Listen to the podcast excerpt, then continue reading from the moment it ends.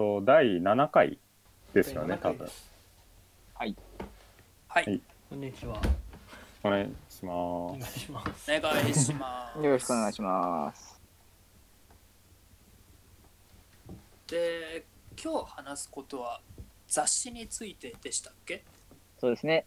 ちょっと僕がテーマ振り出させていただいたんですけど、はいはいなんかはい。はいはいはい。結構皆さん雑誌って買うのかなとか思ったりとか、雑誌についてどう思ってるのかなとか、まあいろんな雑誌全般でいいんですけど、うん。まあちょっとそこについて、僕自身がこうアイドル好きなのもあって、うん。もう結構なアイドル雑誌をまあ買い込んでまして、おーはいはいはい。それに対してね、ちょっとこう、割とこれ普通じゃないんじゃないかなと思ったんで、僕自身がこんなに買ってるのは、月3冊、4冊を。平気で買ってるような人間なので、買うんすね。買いますね。あなんか、アイドル雑誌っていっぱいあるんですけど、まあ、あの、なんつうんですか、あの、毎月じゃなくて、う各ん月っつうんですか、あー2月、4月とかに出るものもあれば。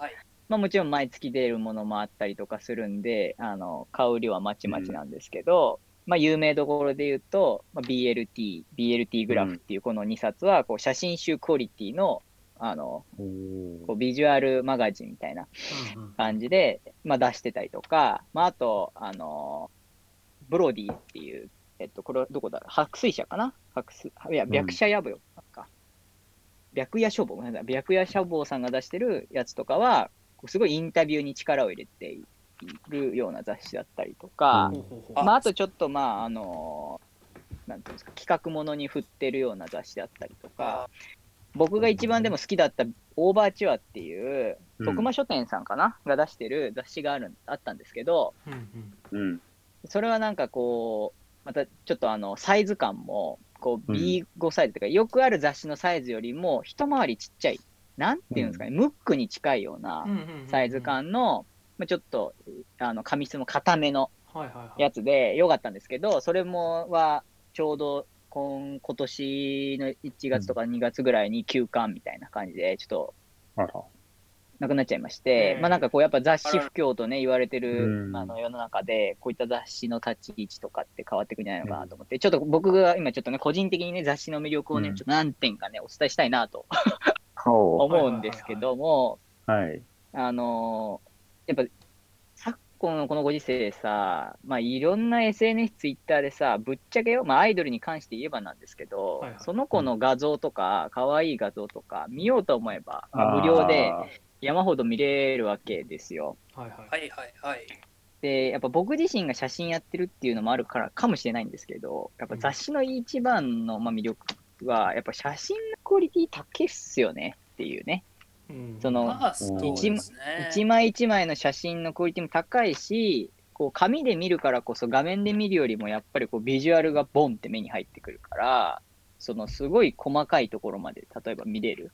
うんもうめちゃくちゃ変態チックに言うと、もうまつげ一本一本とか、二重の幅とかのレベルまでもうくっきりわかるというか、ー。っていうところがやっぱりこう雑誌のすごいいいところでもあり、写真が結局ページのスタートから終わりまで、その写真の配置構成っていうのも、まあもちろんストーリーとして例えば展開されていたりとかすると、うん。やっぱこれは雑誌にしか味わえないような、もうレベルのクオリティの写真なんだなということを、やっぱね、すごい感じるんですようね。んああ、うん。確かに。で、多分、これって鉄道とか、うん。なんだろう、ホビーマガジンと他の、例えばなんだろうな、あの、あー。ガンプラとか、プラモデルとか、うん。あの、そういったマガジンも僕は多分一緒なのかなと思ってるし、ファッション雑誌とかも特にやっぱそうなんじゃないのかなと、コスメとかね。コスメとか、はいはい。まあ、ノンノとか、アンアンとか言われるような雑誌もやっぱそうなんだなとは思うんですけど、やっぱね、その良さというものに、ちょっとなかなか気づけてないような人が多いかなって若干ね。それはアイドルがこう好きなファンの中でってことですか？アイドルが好きなファンの中でも、なんか雑誌のクオリティの高さとかに、なんかそこまで、その写真のクオリティの高さとかに、なんか意外に見落としてって、まあその例えばさ、BLT さんだったら BLT のツイッターアカウントとかあるわけだよね。はいはいはうんで、はいはいはいオフショットとかが上がるんだけど、まあ、結構そのオフショットとかだけで満足しちゃってるような、まあ、あの人が多いんじゃないのかなという、ちょっと結構ご印象なんですよ。なるほどなるほどうん。いやもっとね、雑誌を買って、1冊1000円なんだから、CD1 枚よりも安い1000円なんだから、買って手元に置いとくって、結構いいんじゃないのってすごい思うんですよね。あい。いや、オタク全開で。オタク全開ですいませんね。うんで、それはごめん、でも、これは鉄道とか、まあ、絶対ファッションとか、まあなんだろう、えーっと、あと、まあプラモデルとか、えーそれも街とか、まあ全部ね、僕は、その雑誌、根底に通ずることだと思うんで、まあ特にまあうんアイドル、僕自身アイドル好きなんでっていう話ですね。うんであと、もう一点目が、やっぱり、あの、インタビューうんうん。うん。インタビュー記事とか、まあ、それも雑誌の基本ですね。写真とインタビューっていうのは、まあ、うんうん王道ですけど、まあ、ものによっちゃ1万字とか、うんうんうん。びっちりかか語られてるわけですよ。そうっすよね。そうそうそうそうそう。で、やっぱテキストベースでしか伝わらないことっていうのはあるし、うんまあもちろんアイドルとかに関して言えば、番組で歌披露して、バラエティ番組で発言するっていう、これやっぱ個人が言葉を発したりとか思いを伝えるっていう場面が割とこう少ない中で、で、うんまあもちろんね、ブログとか、あの、まあ SNS 等々あるけれど、こう誰かから引き出されて言葉を喋るっていう空間って、こういうインタビューしか僕はないと思っていて、そこでしか出ないような発言とか、自分ではなかなか言い出せない思いとかを、まあ、要はインタビュアーさんから引き出してもらって掲載されてるとかってあるんですよね。うんうんうんうん。でそれがやっぱりめちゃくちゃ、あの、僕はこの1000円の雑誌の中に価値があるんだってめっちゃ思う。ポイント。なるほど、これは買って読んでほしいなというポイントだし、これあ雑誌ならではのやっぱ楽しみ方だなと。で、これまたあの一般論的に雑誌に戻すとすれば、まあ、鉄道の詳細な情報とか、まあ、例えばなんだろうね、いや車掌さんとか設計者の思いのインタビューとか、まあ多分腐るほどあると思うんですよね。専門家のなんか、例えば見方とか、うんプラモデルのとか、コスプレイヤーさんのインタビューとかって、うん。やっぱ雑誌ってその、なんだ、それぞれの、あのーいや、客観的な質問から語られる事象みたいなものがものすごく、あのークリアに出てるんだなと思っていて、でそれがやっぱしね、写真と合わさって、まあ、とても価値のあるものになるなっていう感じですね。はい。まあ、あとこれはブロディさんとか、あの、他の雑誌さんとかにも結構通ずることなんですけど、意外にね、そのメディアとか、大きなマスメディアとかでは出てこないような、例えば裏方さんのインタビューだったりとか、うんうんうん。ダンサーの振付さんのインタビューだったりとか、あの、ーはいはいはい例えば乃木坂だったらはい乃木坂のライブ映像、ライブの、ライブシーン、ライブのく会場で流れるような、要はなんだろう、場場をつなぐような映像を作るような監督さんのうんうんうん。インタビューだったりとか、今回それがあったんですけど、まあなんかそういうなんか、その、かなりこう、際物系なインタビューというか、まあレアなインタビューみたいなのも、やっぱり雑誌ならではの視点でいいなと思うポイントですね。なるほど。で、私が激推ししているオーバーチュアっていうアイドル雑誌があるんですけど、これに関して言えば、あのやっぱ、ごめんなさい、これはね、もう、ここから先アイドルですよ。アイドルの話になるんですけど、うん。あの、そう、オーバーチュアってね、あの、あるんですけど、オーバーチュアに関して言えば、あの、やっぱアイドルってどうしても、その、イメージにすごい寄せられて写真も撮られるわけですよね。清純派な乃木坂だったら乃木坂のようなイメージ、欅坂の強く凛々しいようなイメージだったらそういうイメージで写真撮られるんですけど、うんオーバーチュアってオーバーチュアの色に染められるんですよ。で、出てる子たちが。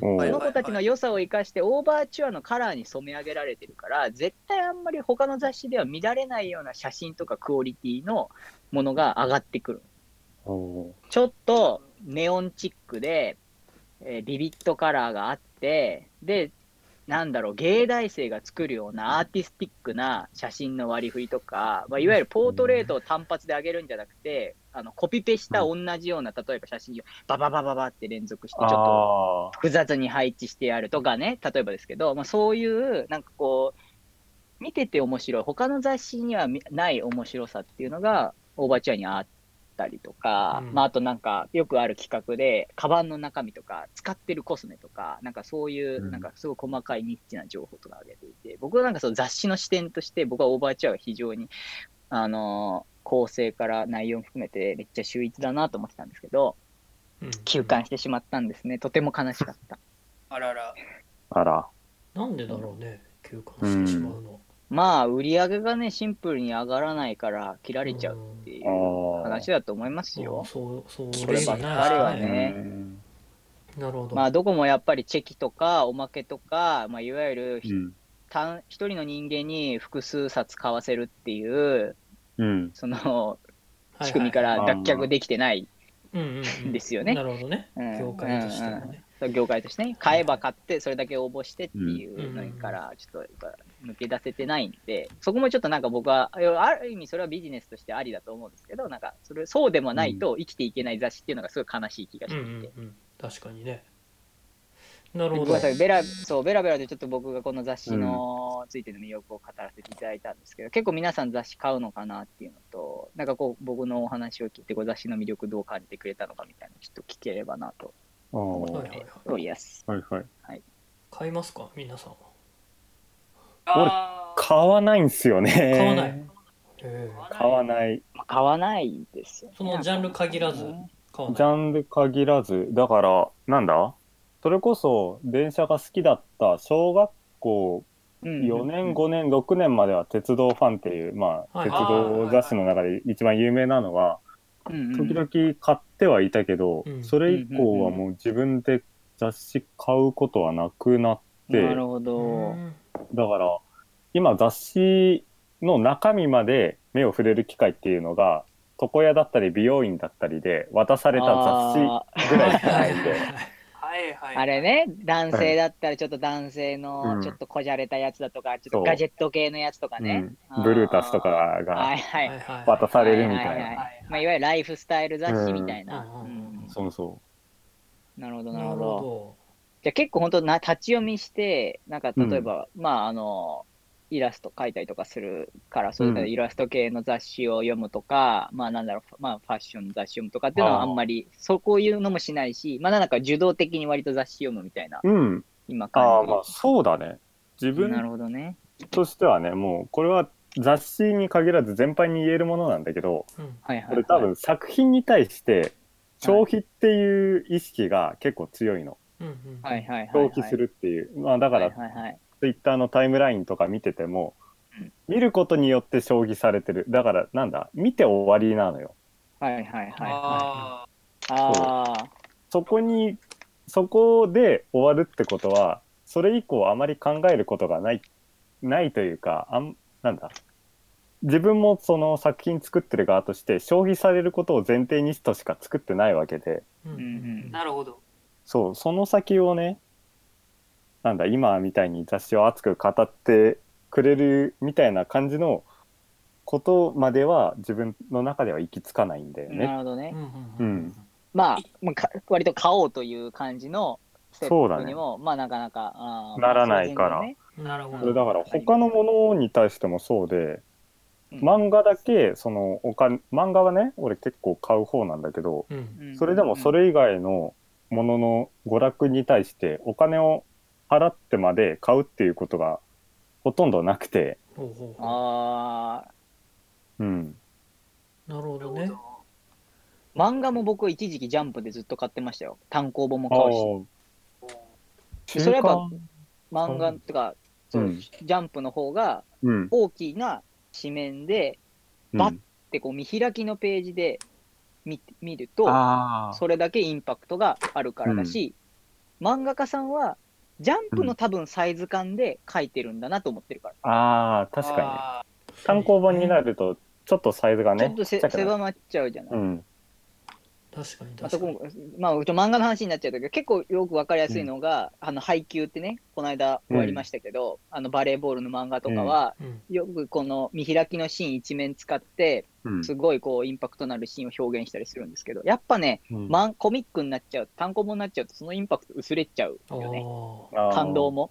同じもの見てるけど。ーへえそうかそうかそれは 2, 二度目見てるからとかじゃない、なんか、インパクトの薄さだったから、割とこれなんかその雑誌をこう大きいうんやつで見るみたいなのと僕は通じてるかなとは思うけど、うんまあでもなかなかその購入にはね、結びつかないってね、まあそうわかるよなんだよね。これはまあもう、そのうんどこにお金を消費するかのウェイトの差ですしね。そうなんだよね。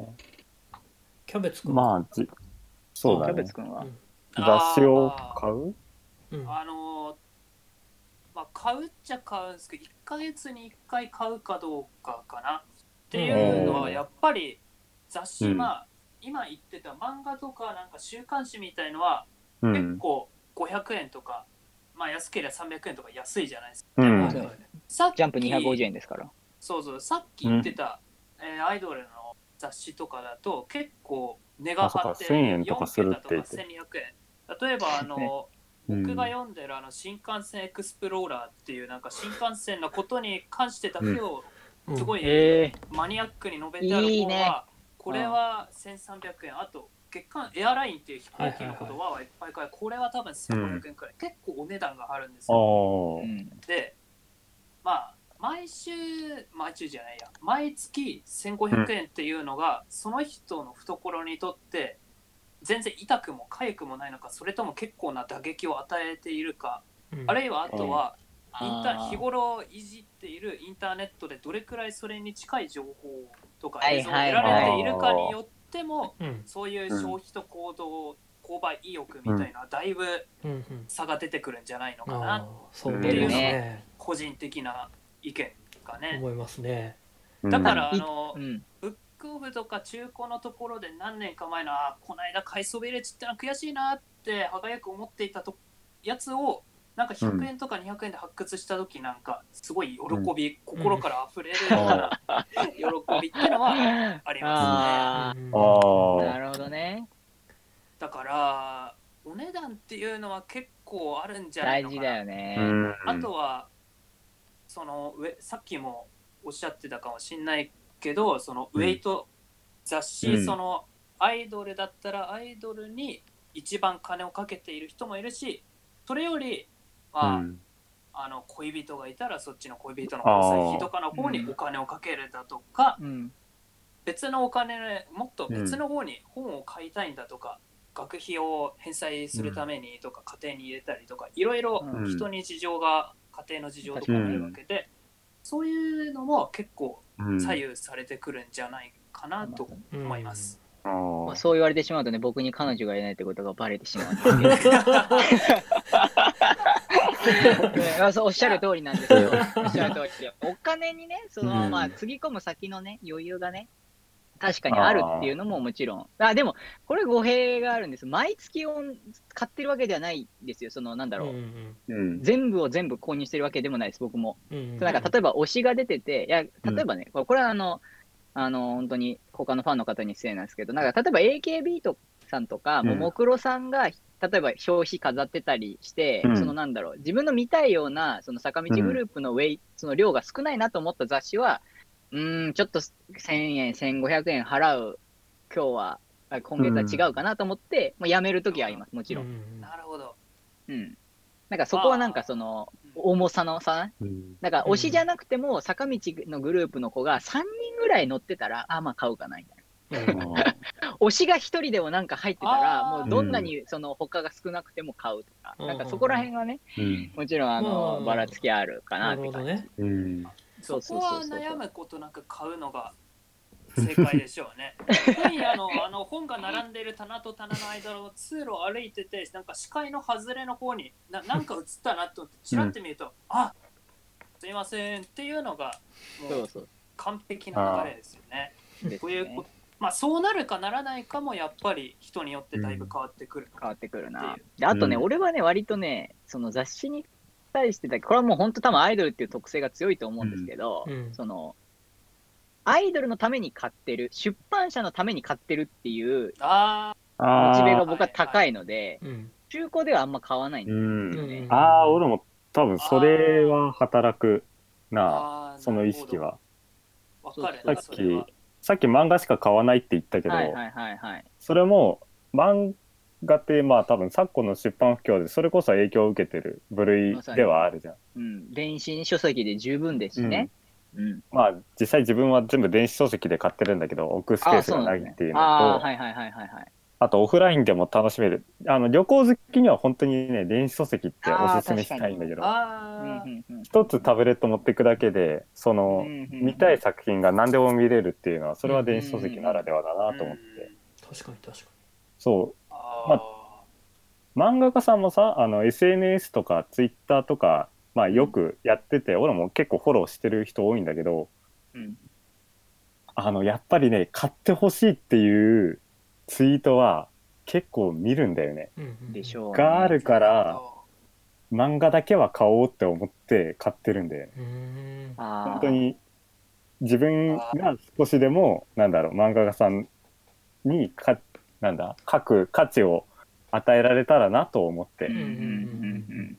うん書いてるっていうのがね、なるあほどね。そう買ってるっていうのがあるんで、ありますあります。なるほど、そこまで考えてなかったな、じゃあつまり出版そこの出版社が出している本あるいはその出版社自体に今後もうこういうん活動を続けてほしいから、おどちらかっていうとお金を落としてあぜどうぞこれからも頑張ってください、みたいな意味合いとかが、強いね。ああ、うん。なるほどあの強い強い。漫画好きなんだけどジャンプとかなんだろう人気作品が自分としてはあんまり好きになれなくてはいはいはい、だからっていうのも強いかもしれないああ、割とマイナーな作品を。マイナーな作品だからちょっとイラぐらつくとと多分ダメになっちゃうというかなるほどね。まあ有名なのもあるけどねうん。あそうですよね。そうっていうのがね出版社内定としては、あ、出版社じゃないわ、印刷会社内定者としてはね、あのぜひ、あの紙も、セットで。紙も。買ってください。いやーそうですよね、うん。本当。いやそうそこもね、結構ね、僕ね、うん。あの面白いなと思ってるところなんですけど、なんか俺、いや、いやもちろんあの雑誌もあのデジタルで買おうと思えば買えるものはあるんですけど、うん。なんか俺はなんか、あえて、紙として、物として残しておきたいなっていうモチベがすごい強くて、うんうんうん。形として、そう、形としうん。て、触れるもので、ね、そのそう触れるもので残して、なんか買ったなというか、うん。並べておいて、あ、うんうんうん。あるなと、手元にしっかり残ってるなみたいな感覚になるものが、やっぱ特にいいなほうほうほうほと思ってて、まあね、だってこう、例えば配信停止とかね、う例えばんですけど、とかなっちゃう可能性がある。あるからね。後々価値が上がることってあるもんね確かに。いや、もちろんもちろんもちろ。うん。んじゃあそういう本は全部今は捨てたりしないで全部取ってやるっていう感じ？そうね、あ今、ー。今まで買った雑誌は全部、俺なんなら、あのーうん。日焼けしないように、ビニール袋で一冊一冊ぐらい覆ってますから。うわーすごい。本って焼けちゃうもんね。何年か経つと。うん。オーバーチュアが休刊しましたってなった時に、えうん。と思って、あの、俺過去のオーバーチュアを買ってなかったっていうか、もうなんならその、すごい前から、うん。7、8年、ん ?5、6年ぐらい前から出てる雑誌だったから、買ってなかったんですけど、あの、1巻から全部買いましたからね、僕。20へえ25、へー5、6巻ぐらいまで出たかな、確か。うん。すごいな。そう。17、8巻ぐらいから、うん。まあ、ちょいちょい買ってたんですけど、ああと思って、あ、なくなっちゃうんだ、結構こんなすぐにと思って、すごいショックだったから、うん。とりあえずなんかこう、あの、うん。徳間書店さんで買えるうん在庫が残ってるものは買い、ないものは中古で、みたいな感じで、全部揃えた。あーでも自粛期外間中にね。意外とでもそういうバックナンバーっていうのは簡単に手に入るうもんなんんですか、アマゾンでね、まあ、基本、やっぱ、ありがたい話、手に入るんで。そうただ一冊一冊届くからもう母親がブチギレて。何冊届くのもうこれ。本当だね。全部ままとめて届くわけではまとめてじゃないから、うんもうポストの中がいっぱいじゃないやーもうバイクの人も大変だなそれうんそうなんで何回目だよこのうちってす失礼しましたなるほどねそうそう。そういうね。なるほど。うん。野間君は雑誌は？うん。僕はなんか最新のその定期的に買うみたいなのは全然ないんですよ。うんでなんだろうまあ昔っていうかさ小中学生の時はもちろんその鉄道ファンに準準ずるようななんかうん。具体的には鉄道ダイヤ情報とかさあのはい。ね臨時列車の時刻表がうん。載ってたりするやつうん定期購読してた年も2年くらいあったりとかうん。カメラの雑誌も情報系でね最新のカメラのの雑誌みたいなのも少し買ってた時期はあったけどうん。今はほぼないですね。あなんかあんままり立ち読みとかすることもちょっと減ったような気がしていて。あらららはいはいはい。けどそのなんだろうな。さっきあの伊沢君うん。がこの雑誌のいいところみたいにいくつか挙げてくれましたけど、あうん。なんだろう。えっ、とその後ふあのキャベツさんが言ってたみたいになんていうのかな、うんそのネットで普段どれだけどういう情報を得てるのかっていうのと、やっぱ本を買うかっていうのはか関係あるじゃないですか。なるほどね。ような情報を得てたら本買わないみたいなことをうん買わない聞いて買わない。うん。でなんか情報量の多さっていう意味に関してはうん。なんか僕はネットの方が多いのかなあ自分のね趣味の分野だとネットの方が多いのかなっていうことが、あはいはいはいはい。気になるんですよでうんけど本を買う理由はあそれでも、うんまあ時々雑誌を買うわけなんですけど、まあ、例えば、うんななんだスイッチとかポパイとかうん。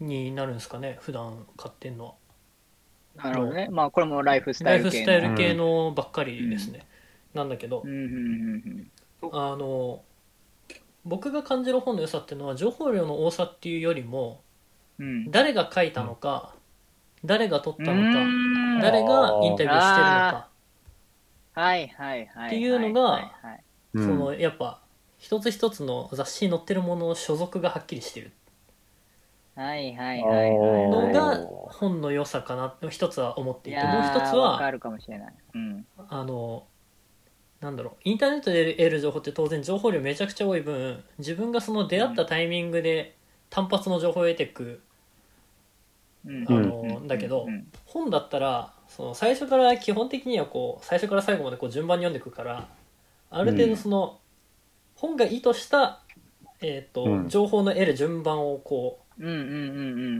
守れるというか。メッセージというかストーリーがね。ス。トーリー全体の展開がそそこになんか、まあ、と当然ね意味があってこの特集の次にこれがあってってやってると思うんだけど。うんうんうんうんうん。なんかそういうところで編集者の意図みたいなのもちょこっと知れるような気がして。あそういう意味で本は買いますね、うん。雑誌は。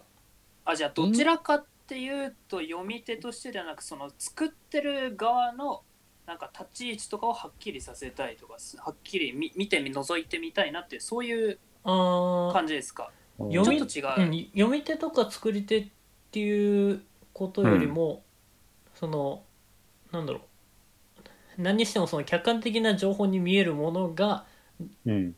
結局誰か人が特定の人がこう、インタビューだったらインタビューする人、さされる人のことをこう、意図的に引き出してるわけじゃないですか。うんうんうんうん。出してる出してる。でそうするとインタビューした人うん。の名前が載ってればその人のこともまた後から調べればこの人はどういう考え方でどういう仕事をしててどういう意識があるからこういう質問をしたんだなって考えられる。うなんかその人の全体像が後から把握できたりする、まあ可能性っていうか、もあるので僕はその人を知るのが好きなの。だからはいはいはい。うん。そういう意味ではよく個人が見えて雑誌はいいなと思います、ね、なるほど。それはなかった。自分にはなかった。うん。視点だな、ないね。それは。確かにインタビューアーとかね、スイッチとかうんそれこそポパイさんとかって多分インタビューアーを雇っ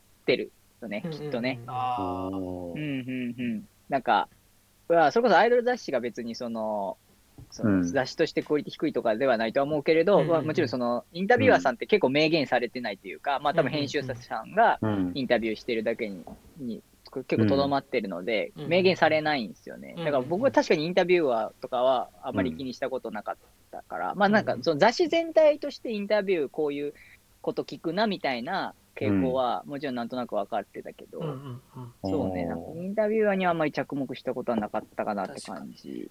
まああとね、まあカメラマンは俺めっちゃ見るね。そうだよね。カメラマンはやっぱカメラ自分がやってるっていうのもあるし、うんうんうん。なんかこう後ろにね、このそれぞれの例えばこう今回8人ぐらい写真の女の子載ってたら、うん。あのうん。写真撮ったのは誰、スタイリストは誰とか、まあ、載ってるわけですけど、それぞれに。うんうんうん。まああの結構これあの、まあ、全然これアイドル雑誌の業界の話だけど、あのうん。割とね5人ぐらいのねカメラマンさんでね回ってんのよ、ほとんど。そう。そうそうそう。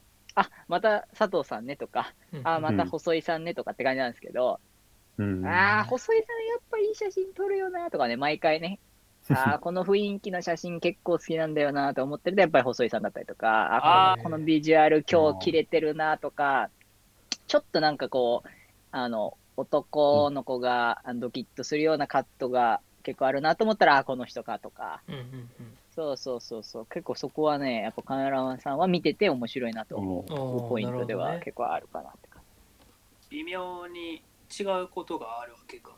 じ。違うね。やっぱレタッチの雰囲気とかも違うし、いや、もちろんそのなんだろう、雑誌として、うちこういう、なんだろう、雰囲気の写真で撮ってるんでっていうのをもちろんオーダーしてらっしゃるから、そういうカメラマンさんが多いとか、まあ、特定のカメラマンさんに偏るってことはあると思うんだけど、まあ、その中でもちょっと、そのカメラマン同士の差とかが見えてくるのは、すごい面白いなっていう印象ですね。多分これはあの、うん。なんだろう、アイドル雑誌以外の、えっと、ファン、えっと、まあなんだろう、ファン、ファッション雑誌とか、うんうんうん。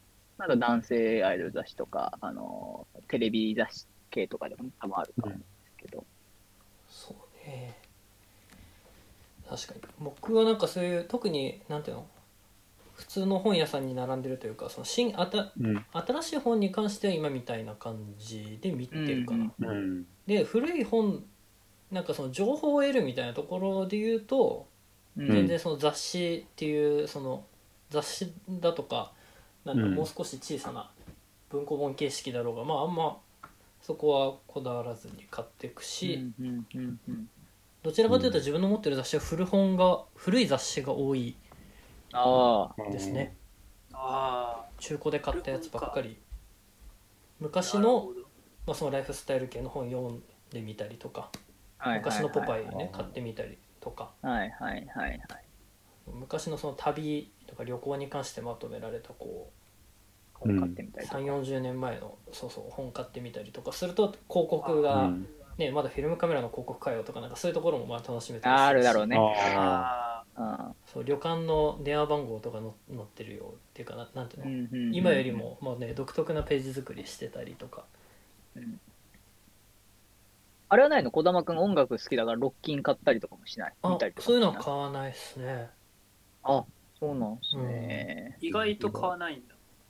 うん。あんまそうやって本から今の音楽の情報を得るみたいなのはないかな。おうんそうなんですね。なんか自分の好きな、まあ、例えば狂いとかが出ててもあん買わない持ってないかな。そういう音楽雑誌に書いてあることは。うんなんか全く別のジャンルの人がインタビューしたやつとかだったら買ったりとかする。なるほどね。うん。まあ、早いしね、音楽の情報はね、きっとね、他のソーシャルメディアの方がね、こういう今のローカルメディアよりもね、だ然ね。で、語られる場面がまあ確かに多いような気もするし、うんうんうん。確かにね。うん、無料の記事とかでね。そうそうそうそう、多いよね。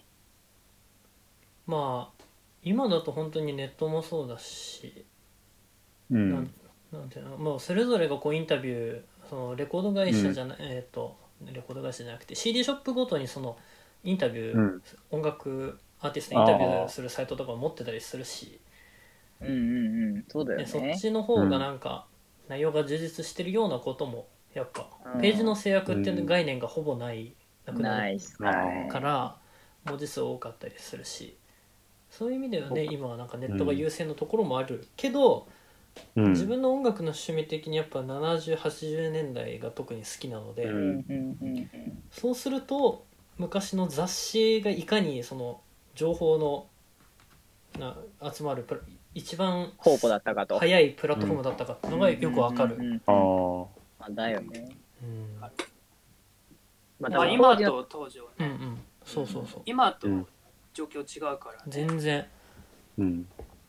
まあ、だから雑誌の提供する価値がすごく変わってきてるなとは、もちろん。うんうん。今のソーシャルメディアみたいな立ち位置がおそらく昔の雑誌だと思うんですけど、うんうんなんかそのソーシャルメディアではないような価値っていうのを雑誌がいかに見つけて、うん。その発信していくかっていうね、そう、場面に立たされている中で、まあでもなかなかね、そこに意外にこう、気づけてない買い手側というか、うん。うんもういるのかなってうん。僕は思いつつも、まあなかなかそこまでこう雑誌しか持たない魅力をうん。前面になかなか出せてない雑誌もあったりするのかなと思いつつうも、まあなんーとも言えないですけど、そうね。そうなんですよ。いや、もっとね、うん。あの、エコひいきとかじゃなくて普通に雑誌をね、皆さんね、手にね、取っていただきたいなと、すごい思うわけですよ。まあ印刷された写真っていうだけでもね随分そう、価値高いと思うのよ。ますからね。あうん。そうそうそう。僕、あれですよ、ジャンプとかマガジン、まあ、ジャンプはないですけど、マガジンとか、あの、まあ、週刊の少年の雑誌系でよくね、あの、アイドル表紙飾ったりしますけど、ああ。れも私買って、表紙の部分と写真の部分だけ切り抜いて保存してありますからね。すごいね。そう、クッペイっつって。過去に買ってたジャンプも表紙だけは切ってた、全部。へえ取ってある、うん。今。なんか、捨てるの、もったいなくない？と思って。単純にジャンプの表紙のなん。かわちゃわちゃした感じが好きっていうのもあるんだけど。うん。あもうなんかそれ新聞記事とかたまにやってたかな昔。切り抜あー。そうそうそう。切り抜き。そうなんだ。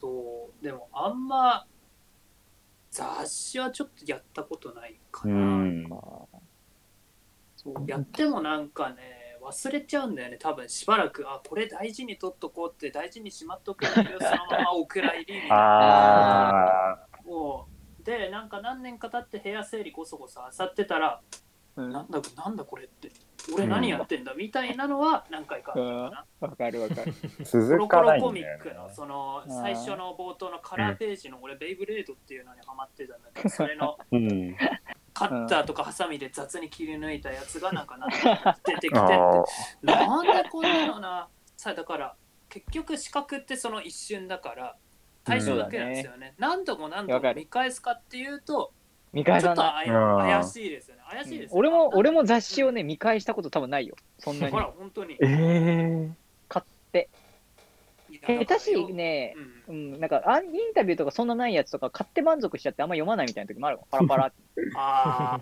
あ写真だけパッパッパッパって。見て。いやだから最近の特に2000年代とか入ってからの雑誌の役割ってだからそういうことだと思うんですよ。うんうん視覚によるのがもう効果がもうでかくて多分みんなも雑誌は多分文ではなくて写真とかそういうビ,、ビジュアルじゃないや。ビジュアそれルにね。も含めてうん。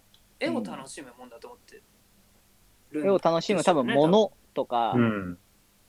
まあ、それこそだから写真集を買ってる感覚とか、まあでも写真集もなんだろう、その、まあ、売れてるものは売れてるけど、うん。まあ多分当時とか、まあ、最盛期よりはそんなに売れてないと思いますが、うん写真集もなんかこう、ね、やっぱ、絵画を買うみたいな感覚にもはや近くなってるのかなというご印象が僕はありますね。なるほど、まあね、例外的には白石麻衣さんのね、写真集とかは、あー。あああの歴歴代過去一売れてますけど、例外ですねあれはちょっと。そうなんだ。講談社の人が、なんかマジで俺の着てる服は白石麻衣に買ってもらったと思ってますって言ってるレベル。俺らの会社の人たちの服は白石麻衣と、あの、進撃の巨人に買ってもらいました。売れてん てますね。でもそ、やっぱそれは特殊で、うんうん他にもやっぱ複数出てるけど、売れて2000、3000、1万いったらいい方言われてる世界ですから、うんうんま今はねあ言ったらもう全然上出来な世界ですよね。上できないんですよ。そうだ当時のやっぱそのきっとアイドルとか、まあ、ないしはその、ソーシャルメディアあんまり出てなかった時の写真集の売れ高ってもっと多分あっただろうし、うんうんうん。うんまあね、それしか買うえなかったからさ。だからなんで例えばマイアンの雑誌をさ写真集を死ぬほどマイアンの写真なんてネットに転がってるのに、ううんん。まあ、なんなら不法にねあのアップロードされてるものって多少なりとはあるものなうんのに、うん。やっぱ買うかって、マイアンだから手元に残しておきたいとか、まあなんか贈り物として誰かにあげたいとか、物としての価値に変わってるんだろうなという、うん。なるほど。俺は思ってますけどね。まあ僕は買ってないんですけど、あら。まあ僕は買ってないんですけど、はい。確かにそう考えると不思議っすね、ちょっと。ネットにもう画像はもう入って捨てるほど転がっているのになお写真集が何十万、何百何百万だっけそこまでいってないかくらいバカ売れしてる売れるもんは、そう、うん。うん。最盛期よりも死ぬほど売れてるっていう。あー。おー不思議な現象だそうなんですね。うん。どうなんだやっぱりネットに転がってないとかあとは単純に一番最初の方に言ったかもしれないけどその写真集でしか得られないその迫力だとか特大サイズのその祭り一本だとかうん。そういうのを求めているコアなファンっていうのがやっぱり、まあ、特にあると思うんだけどね、ううん。ん、買ってるような気がする。まあ、あとは特に、まあ、白石さんあの女性の人からも大変人気ですから。幅広い層から単純に顧客っていうかファンの数が圧倒的にぶっちぎりで多いっていうのもまあ多いっていうのはあるね、当時よりもね。男性ファン以外から。うん。うん。こういう要素も多分全部全てひっくるめて、あの冊数になってるんだろうなと個人的には、マジであの偏った愛を持ったオタクはスーツケースサイズで買い切るからね。ああそのえ一冊はなんか鑑賞用一冊は永久保存用なんかみ三冊目はなんか手に取って読めようみたいな、この子のために100冊買うみたいな。別になんか100冊買ったからプレゼント抽選に当たりやすくなるとかないよ。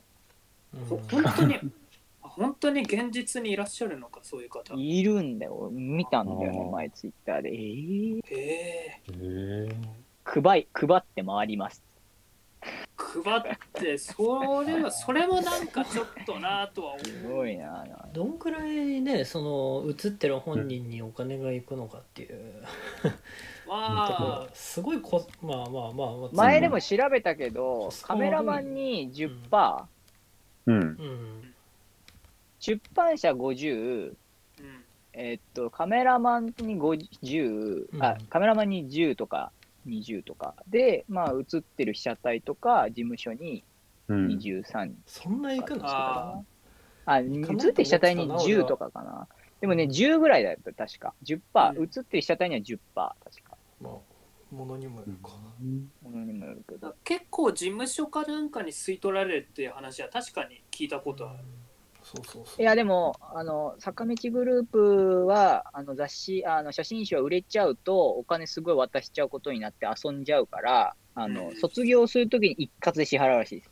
どうやら噂ですけど。退職金みたいな感じ。ひえなるほどそうだよねだってコンスタントにどのメンバーもなん特に坂道とか人気だからさ何十万何万って言ってるから多分。下手なそこら辺のサラリーマンなんかより全部ひっくるめたら稼いでるね稼いでだって50万部白石舞のセカンド写真集が。で、仮に1500円だっけこれ。2000円だっけ？とかまあ結構とうとう2000円ぐらいしたと思うんだけど、確うんか。この2000円のうちの10%だとしても200円でしょ？うん ?200 円の50万部だから、えーっと、いくつ ?10、ん ?1 億？1億？1億？違うか。合ってっか。ありえんじゃない ?200×50 万でしょ。桁がでかすぎてわかんねえな。あーあー半端じゃないな。様々だな。あ ?1 億だわ。ひえ。とかね、ぐらい言ってるらしいので、うん。まあやっぱ。売れれば。まあ利益出すのが随分ね、当たる人は当たるけどっていううん。感じだろうな。うん。そうだね。まあ、だいぶゲスな、ゲスな話になりましたけど、本当ですよ。だいぶゲスな話になりましたね。途中ね。まあ、こんな感じで、ちょっとごめんなさい、皆さんの雑誌感についてね、あの、うん。お伺いできたんで、よかったです。そうねうん。いやなんかまあその点、うんなんだろうなんか変にあれだけどあのうん。なんていうのかなうーん表現ななんていうの、うんその我々がこう情報を受け取る手段もこんだけうん。なんかそのほ本来紙とかラジオとかだけだったところから、うん。まあ、ネットもめっちゃ出てきてって言って増えた分、うん。なんか実はそのい今まで以上にうん。誰でも、あの、ツイッターやるのと似たような感覚で写真集とか作れちゃったりするじゃないですかいや、作れちゃう。フォトブックとかジンとかうん作れちゃうよ。なんかそういう動きが同時で出てんのもなんかやっぱまた面白いなとう。うんうんんうん。思うんですよね、なるほどね。なんかうん。すごい多分本って遠くかけ離れたものうん。っていうか、うん。本はこう自分たちが消費する消費するだけのものだったようなものが、なんか意外に思ってたよりは安価で本が作れちゃうみたいな状況が最近出てるから面白いなと思うんですよ。こうやってなんかそれって多分このラジオをインターネットラジオをやってるのも、それそうだよね。構造としては近いと思うんだけど、ああ、簡単にね、できるようになる。うんそうそううん結局本も発信者にね、なってるっていうのがね。そうそうなんかは今までだったら情報を伝えたいとか知ってほしいって人がいても、それを伝えてくれるこういうメディアにあたるもうん。のラジオとか、あと本だったら出版社とかテレビだったらうんテレビ局みたいなものが間に絶対いるからさその人たちにこう認めてもらえない限りそこから外側に広げてくれることなかったわけじゃん。ああ、はいはいはい。そうそれがなんかすごい取り払われてきていて、ラジオも、まあ、インターネットラジオはまあ比較的ねそんなまあまあ昔から、20年ぐらい前からあるもんものっちゃものだけど。うん。もう、ね。まあ本出すことも簡単ですか？ら、同人雑誌で。ね、うん。ファンファンティアみたいな感じで、注文が来てから受注すればいいから、在庫抱えなくていいとかね、そそうそうそうそう。それもあるね。デジタル写真集みたいな感じで、別に出版しなくても、その、なんだろうイラコスプレイヤーさんとかがね、よくカメラマンさんに撮ってもらったやつを自分たちでやって、それをデジタル写真集で売るそうそうそう。しかも間に関わる人が当然減る分、その利益出すためにもそのうん。販売しなきゃいけない部数がめちゃくちゃ少なくて済むんですよ、あ少ないよね。結局。確かにね。でそれってなんか多分 CD とかの世界でも同じところが多分あると思っていて、うんうんうん。あのうん。メジャーのあのなんだレコード会社にこう契約してた人たちが、自分たちでもう独立っていうかインディーズある意味インディーズとして自分たちのレーベルみたいなのをまた、いゼロから作りますみたいな、うん。そうやってメジャーから移ってく人たちってまあまあいてもしくはもインディーズう最初からバンドの方が売れるらしいからね、利益出るってね、同じ CD。売る枚数売るだけだったら本当名前が知れてればねうん。インディーズでも全然よかったりみたいな、インディーズバンドめっちゃ詳しいサムスパイにちょいと話聞いたときに、うんうん。なんかそれこそ全然インディーズバンドでめちゃくちゃ流し入れてるとかってわけじゃないけど、うんうんうん。六本木の高層マンションに全然普通に住んでて、うんうんまあ毎晩どんちゃん騒げるようなうんうん。うん稼ぎを出してて、まあ、要はグッズとかも要はプロダクションに入ってないから作れないってことじゃないじゃない、うんうん。T シャツとかさ、ラバーバンドとか、うんうんあん。な原価10円とか20円のラバーバンドを、うん。そのプロダクションが500円で売るのと、彼らが500円で売るのじゃ、利全然違うだろうあね益が全然違うし、うん。まあ、もちろんその売る相手がの数にも、うん。まあもちろんよるだろうけど、うんまあ結局そこら辺こう、トントンしていくと手元に入るのは、インディーズの方が多かったりするみたいなうんうんね。うん。ひょえーとか思って。ありますよね。うん。あとねあのモンゴル800モンパチ？うん。はいはいはい。まあちゃんと調べてないけどあの人たちはもう意図的にずっとねインディーズのままここまで多分やってきてあなそうなんだ。け確か、うん、えー、まあちょっとうん。調べなきゃいけないけどそれは。確かそんな感じの話だったりとかして。うんうんうん。なんかまあ本っていううん。形式に関わらずなんていうのかな。うん、うん。表現する幅も受け取る幅が増えた分表現することのできる。機会がかなり今までより広い人たちに向けて提供されてるんだなっていうのをあああ。しみじみと感じるんですよね。なるほどね。まあインターネットとかパソコンとかなんかうんいろいろ便利なものが随分増えてきてからそのさっき言ってたあの企業とか会社っていうのを間に挟まなくても自分で発信できる手段がだいぶ増えてきたから、まそうあ多分これ YouTuber なんか特にそうなんじゃないですかね、そうだよね。テレビ局とかにテレビね。いちじゃなくてもうん自分でピッて取ってパッて出せば、うん。うんうんもうすぐだみんな見てくれる、まあ、再生数うんのあれは大まあ小別にして、やっぱ簡単自分の創作とか何かを発信する手段っていうのがだいぶ増えてきたっていううんのが、うんうんそうだよ多ね。今後もおそらくそういう傾向が続いていくだろうし、うんうんうん。ひょっとしたらなんかうん。主流にもなって、まあ来るん副業とかいろいろ流行ってますからねやっぱりないかなゲスな話にななっちゃうけど結構そういう流れは、ねまあうん。創作とか YouTuber 限らずいろいろな形ありますからうそうね。そうだよね。そういう意味じゃ、うん YouTube ってさ、そういうのの典型で、YouTube のサービス開始って今調べてみたんだけど、2005年なんだよ。そうだね。21世紀に入ってからできたものが、ここまでもう2020年ってまだ15年しか経ってないにもかかわらず、ここまで広がってるって考えたら、そうだよね。そそうよ。YouTube だってね、あなたのテレビっていうか、あなたのテレビ局みたいなね、そのまんまだもんね。そうそう。う。うん。ブラウン管テレビみたいな。そうそまあう。だから、縮まるまあでもね。まあでもそれで一生安泰かって言えば別にそういうわけではなくて、突然新興勢力みたいのが出てくるかもうん。しれないよね、LINE とかさ、ね。うんそうだね。そういうリスクとリスクと隣り合わせであることも考うんえないとね、うん長くうん長くそういうのをやっていくのであればそこがやっぱり一番のうん。違いじゃないのか後ろ盾がないってここちょっとあれかな、ね心細いかなっていうのがうん一つのあれかもしれない。バンドも同じことが言えそうだね。そういううん意味じゃ。言えそうね。うん。まあなんかプラットフォームの主流のプラットフォームが移り変わった中でも、こう柔軟に対応してホップステップできるようなね、うんうんうん組織が大事になってくるんだろうなという。そうっすね。そうっすねね。LINE の前、スカイプ友達とやってたしな。ああ、あったね。ミクシーですよ、ミクシー。俺やってないけど。ああ、俺スカイプだったな、ずーっと。中 2? 中3とか、そんぐらいえ？